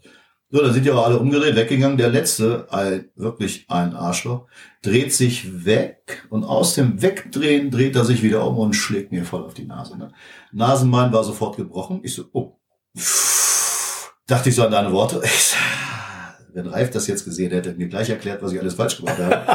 Aber die Nase war ihm gebrochen und ich so, Okay. Und die bauten sich da wieder auf. Oh, guck mal, der eine hat was abgekriegt, jetzt kommen wir. Also haben sie Blut gewittert, ne? Das wusste ich, dass sie Blut gewittert haben. Ich so, Moment mal. Ich hatte zum Glück meine Sticks dabei, Sticks genommen und dann Animal-Programm, wie du immer so schön sagst, ne? Und dann pff, Schlagzeug gespielt. Ne? Ich wusste, alles vor mir war Feind. Die anderen beiden da, die waren jetzt gar nicht wichtig, sondern da konntest du, du hast ja eine Reichweite, das ist ja schon fantastisch, ne? Ja, und dann, äh, und du hast überall Treffer gehabt. Und so schnell konnten die gar nicht gucken, wie die Treffer hatten. Das funktioniert ja wirklich. Und dann haben die auch irgendwie Schiss gekriegt. Also, oh, wir kriegen hier Schläge von einem allein mit Stöckern. Ganz blöd. Und die kam auch keiner ran. Du hast ja da so ein wirklich Dreschschlägelmäßig da, ja wie so ein rotierender Arme, ne? Also, hast ja keine, kommst ja nicht rein. Und, äh, und dann rannten die weg. Okay, ich habe aber immer noch nicht den, der mir die Nase gebrochen hat. Ich wieder hin zu meinem Veranstalter, ich stöcke, hier, Jungs, wir müssen mal zu zweit war. Wieso hast du vor? Ich suche mir jetzt den, der mir die Nase gebrochen hat. Wie jetzt? Ja, ich fahre jetzt los. Nee, dann haben wir sie noch gejagt, genau. Und dann hast du auch wieder gesehen, Bodybuilder, ja super, ne? Die, rennen drei Metern, können sie nicht mehr. Äh, äh, hinter den Her zu viert, die alle vor uns abgehauen, war ich wieder alleine an der Mauer. Sind sie über die Mauer geklettert, abgehauen, habe ich dem einen noch da mit dem Schlag einen mitgegeben, mit dem Stock einen mitgegeben, aber die waren weg. Ich wusste aber, wohin sie flüchten. Linden Süd, Charlottenstraße, kannte mich da aus. Bin ich ja aufgewachsen. Alles klar. So. Man sieht sich mal zweimal. Ich zum Veranstalter, Klaus, ich muss mal, ja, siehst du das? Ja, Nase gebrochen. Da, ich will das hier regeln. Ich will den anzeigen. Äh, das geht so nicht. Was willst du? Ja, mach ich. Auto gesetzt, die Geschichte weiß er heute noch. Hinter mit gebrochener Nase, sagen wir Mercedes, fahr durch Linden, aber noch nichts mit Handys und sehe, gucke und suche, wo so solche Gruppen tummeln. Ne? Und dann sehe ich um so eine Telefonzelle, eine Vierer-, Fünfer-Gruppe, ah, da sind sie ja. Vorher eine Kneipe, Auto angeheizt, schnell rein. Oh, nee, keine Sorge, ich bin verletzt, aber ich brauche jetzt, dass sie die Polizei rufen. weil ich werde jetzt denjenigen festnehmen, der mir die Nase gebrochen hat. Wie jetzt? Ja, ja, ich nehme die jetzt fest. Wie auch immer, war mir scheißegal. Ne, ich krieg den. So, und äh, äh, ja, nee, alles klar, rufen Sie, bitte dringend. So, und dann waren die so doof, die, die waren dann nur noch zu dritt, waren in der Telefonzelle. Herrlich, dachte ich mir. Herrlich. Dann bin ich mit meinem Mercedes rangefahren an die Telefonzelle, habe mich auf meine Haube gesagt, so Freunde, jetzt warten wir auf die Polizei. das werde ich nicht vergessen, die drei in der Telefonzelle, die haben mich da durchbeleidigt, rumgeschrien und mich in allen Sprachen, allen türkischen Dialekten beleidigt. Und nee, nee, die Polizei kommt gleich und dann werde ich dich, du da, du hast mir die Nase gebrochen, dich zeige ich an. So. Und die waren safe in der Telefonzelle, schöneres Gefängnis für die kurze Zeit gab's gar nicht. Darfst du ja nach 127 Strafprozessordnung. Äh, vorläufige Festnahme, ne? Personal nicht bekannt, Straftat natürlich getan. Und die, die Mottenkarte, also Polizei kam dann auch und ja, äh, ist die Situation? Sehen, hier, ich Geschädigter, da, der, der Schädiger, er hat mir die Nase gebrochen im Einsatz hin und her. Mhm, ich möchte gerne Personal, ich will den Anzeige wegen Körperverletzung. Oh ja, äh, ja, fahren Sie mal das Auto weg. Sind Sie sicher, dass Sie zu zweit so? Ich wollte nur sagen, Sie sind schon gewaltbereit, ne? Ja, wir schaffen das schon. Ja, wir rufen mal lieber noch, genau. Verstärkung. genau. Dann haben sie lieber noch Verstärkung geholt, zweiter Streifenwagen. Ich habe dann meinen Mercedes weggefahren. Dann haben sich die gegriffen. Ich sage den Namen jetzt nicht. Ich hatte den. Es hat dann, glaube ich, zwei, drei Jahre gedauert. Der Gerichtsvollzieher saß dann immer im Nacken mit Schmerzensgeld oder so Sachen. Manchmal haben die ja nichts. Aber irgendwann fangen die an zu arbeiten und da wird das Gehalt gefändet. Und dann habe ich da für eine gebrochene Nase, kannst nicht reich von werden. 500 Mark, also liebe Freunde am, äh, zu Hause, lohnt sich lohnt nicht. Sich lohnt sich nicht. Der Schmerz ist da. Äh, und gut, die ist auch schief seitdem. Ich habe sie dann falsch richten lassen, macht man so. Aber das war eine Erfahrung. Hat sich aber dann rumgesprochen. Wir hatten da, glaube ich, ein Jahr Ruhe. Also es war dann wirklich ganz friedlich plötzlich alles. Aber ihr seht, Freunde, das Security-Leben hat viele, viele Seiten. Viele Seiten, die man im Nachhinein, wo man jetzt Tage und Nächte über die alten Geschichten lacht und sich freut.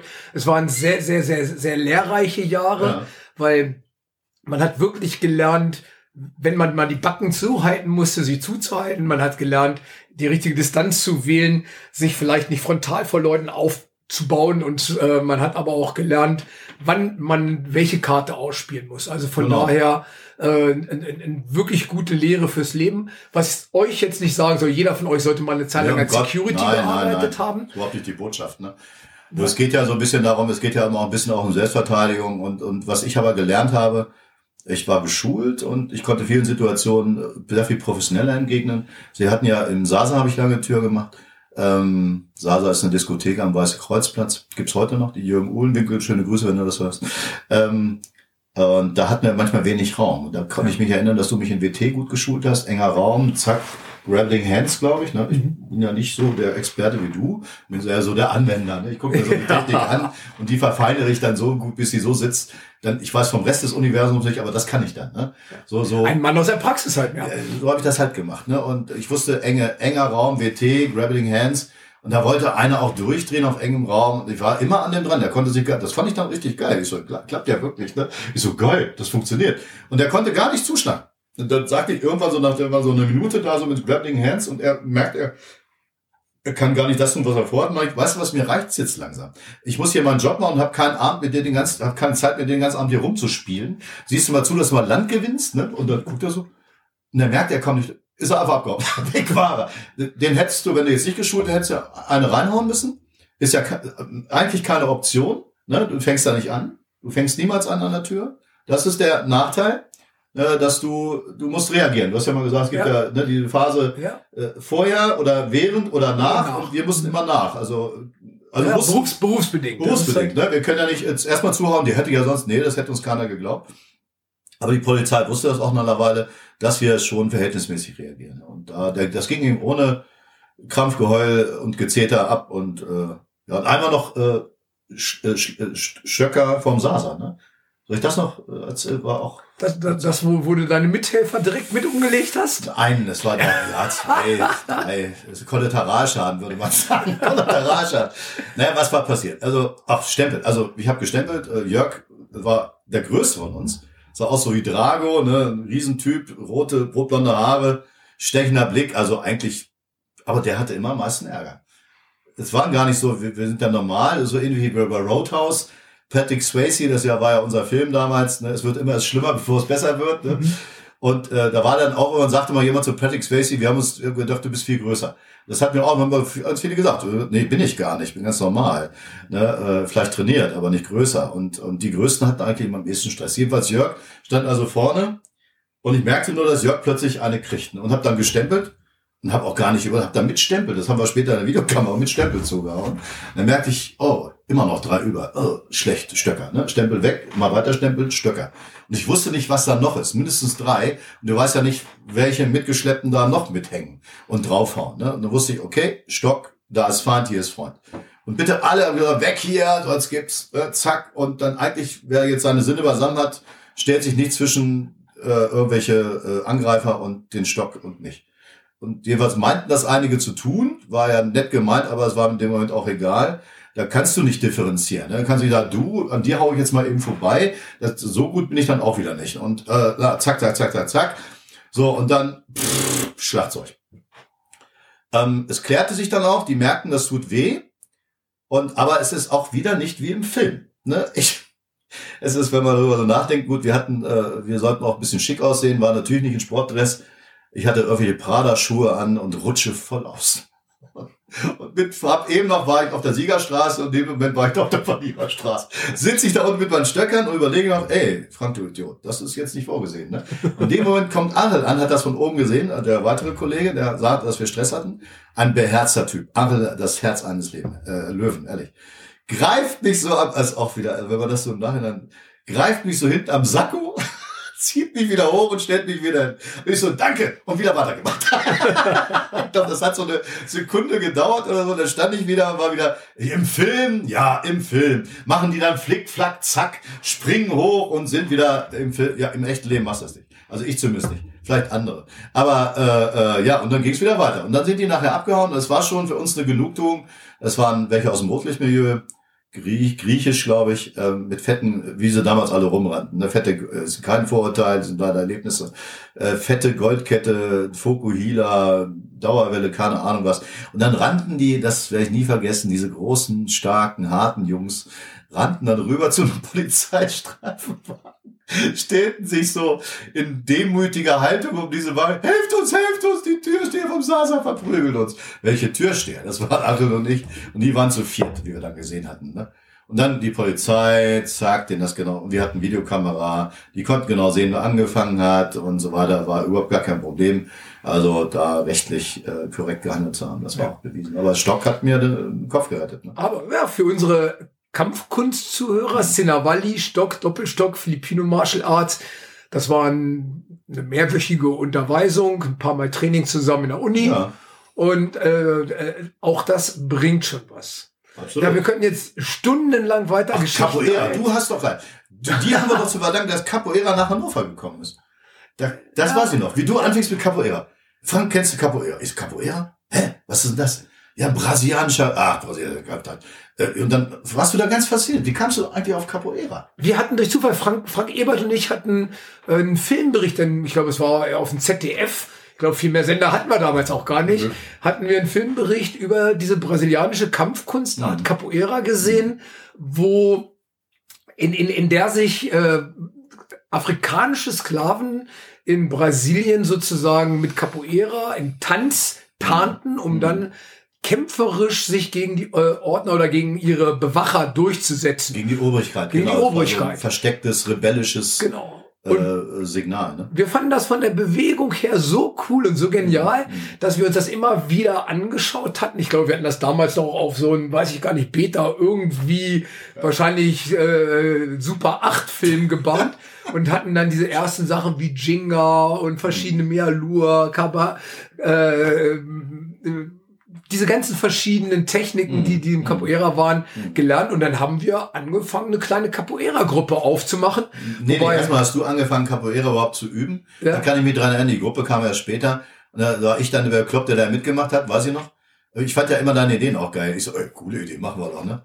Ach, das machen wir dann beim nächsten Mal mit Drachenboot. Ach, da ist ja Kämpfer, das ist ja, das machen wir beim nächsten 30 Jahre, überleg mal, 30 Jahre, wo sind die 30 Jahre geblieben?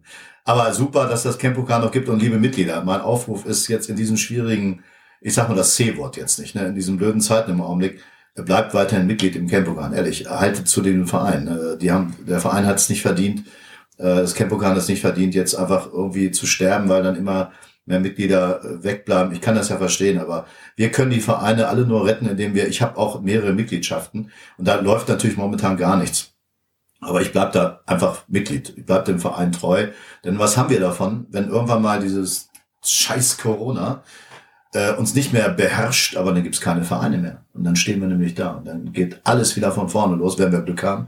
Wenn wir Pech haben, stirbt was weg. Und das wäre schade um diesen schönen Bonsai, der immer kräftig gegossen worden ist. Ich möchte den nicht sterben sehen. Also, liebe Mitglieder, liebe Zuhörer, oder wer vielleicht überlegt, ins Campokan einzutreten, mein Appell, und das wusste Ralf gar nicht, dass ich das vorhabe, ich mache das einfach mal weil das Campokan hat mir in 30 Jahren immer viel gegeben und Stütze gegeben und Kameradschaft und Ideen und, und wenn ich überlege, was für ein irrer Pool an Qualitäten, Kompetenzen im Campokan steckt ähm, und die Freund Freundlichkeit und äh, Herzenswärme und äh, ich kann das gar nicht hoch genug schätzen, Leute, lasst den Verein nicht im Stich. Äh, bleibt, haltet da zum Campokan und äh, bleibt dem weiterhin treu und wir hoffen, dass es irgendwann dann auch wieder physisch wieder in normalen Bahnen Training gibt. Ne? Und ihr reagiert ja auch schon. Ihr macht ja ganz viele Online. Ja, es gibt Zoom-Konferenzen. Schaltet euch ein. Ja. Wir sind ja auch für Individualsport geöffnet. Wir haben über 100 Trainingsvideos mhm. auf YouTube, verschiedenen anderen Kanälen. Ja. Äh, bleibt stay tuned, bleibt dran. Absolut. Äh, Im Moment sehr emotional jetzt gerade, ja, von daher ja, kämpfe ich jetzt gerade ein bisschen mit meinen Worten, aber. Ja, Dreif, das ist kann man nicht, guck mal, da steckt so viel Lebensenergie drin, so viel Herzblut. Ne?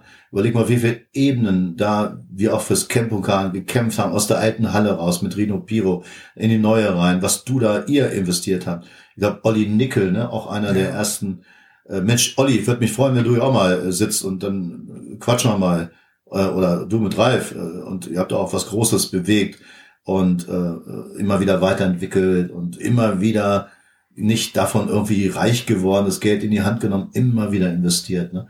Ja. Immer habe ich mich immer gewundert, Ralf, Alter, du bist wirklich ein Unternehmer, kein Unterlasser. Ne? Das ist der kleine Unterschied. Ralf ist wirklich äh, Hochachtung, sicher mein bester Freund, aber vor allen Dingen äh, habe ich unheimlich hohe äh, Achtung vor, vor Katja und Ralf, die beide dieses Campokan Baum, Baum, muss man einen starken Baum beim Leben versuchen zu halten. Und da, lieber Zuhörer, liebe Zuhörerinnen, äh, helft den Campocanis ne? und äh, ja, bleibt treu als Mitglied und es geht irgendwann weiter. Und diese Idee darf nicht sterben. Also das wäre ganz schlimm. In diesem Sinne, herzlichen Dank, Frank, dass du heute da warst, dass Sehr du mit mir dieses Gespräch geführt hast. Es kamen viele, viele gute Erinnerungen auf. Ich denke mir, der Abend wird noch lang und wir werden noch viel jetzt darüber unterhalten, was wir in den letzten 30 es, Jahren zusammen erlebt es haben. Es gibt noch Teil 2 und 3. genau. Aber nicht zu viel auf einmal. Äh, wir, wir, ach, wir könnten so viel erzählen. Und euch wünschen wir eine ganz, ganz tolle Woche. Wie immer, jeden Sonntagabend unser neuer Podcast. Ansonsten, ihr wisst, Zoom-Konferenzen bieten wir jede Menge in der Woche an. Wir sind auf YouTube da und besucht uns einfach in der Jato-Straße. Individualsport dürfen wir anbieten und tun das auch. Wir wünschen euch eine super tolle Zeit. Schönen Abend. Ja, tschüss, macht's gut. Tschüss.